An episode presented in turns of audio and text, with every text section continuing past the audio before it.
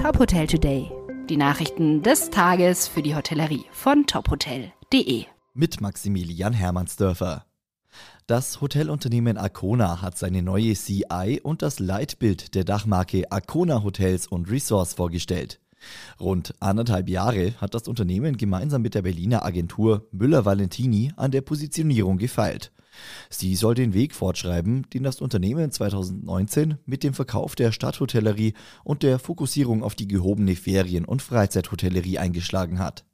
Laut Arcona soll jedes der acht Häuser ein Unikat mit eigener Historie, Identität und Verwurzelung am Standort bleiben. Das verbindende Element ist der Markenzusatz Ein Arcona Sehnsuchtsort, der künftig die Zugehörigkeit zur Dachmarke sichtbar machen soll.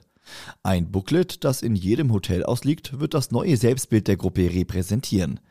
Ebenso ist die neu gestaltete Website bereits online. Accor übernimmt den operativen Betrieb der Queen Elizabeth II. Nach Modernisierungs- und Renovierungsarbeiten soll das Kreuzfahrtschiff zum neuen Aushängeschild der Marke M Gallery Hotel Collection und auch der Destination Dubai werden. Nach Abschluss der Arbeiten soll das neue M Gallery Hotel 447 Hotelzimmer, neun gastronomische Einrichtungen, zehn Tagungsräume, mehr als 5600 Quadratmeter Fläche für Veranstaltungen im Freien sowie mehrere Shops bieten. Ein Swimmingpool und ein Fitnessstudio sollen das Angebot ergänzen. Die Queen Elizabeth II liegt in Dubais Port Rashid mit einfacher Anbindung an alle wichtigen Attraktionen der Stadt.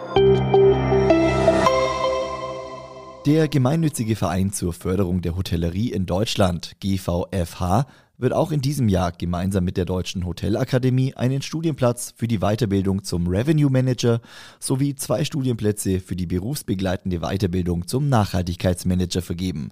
Darauf weist der Hotelverband Deutschland hin. Bewerben können sich alle leistungsbereiten Mitarbeiterinnen und Mitarbeiter aus der Hotellerie bis spätestens 8. Juni. Über die Vergabe entscheidet dann eine Fachjury bestehend aus Vertretern der DHA, IHA und des GVFH. Die Vergabe der drei Stipendien wird auf dem IHA Hotelkongress am 29. und 30. Juni im Lindner Kongresshotel in Düsseldorf bekannt gegeben. Studienstart ist im Oktober 2022. Weitere Nachrichten aus der Hotelbranche finden Sie immer auf tophotel.de.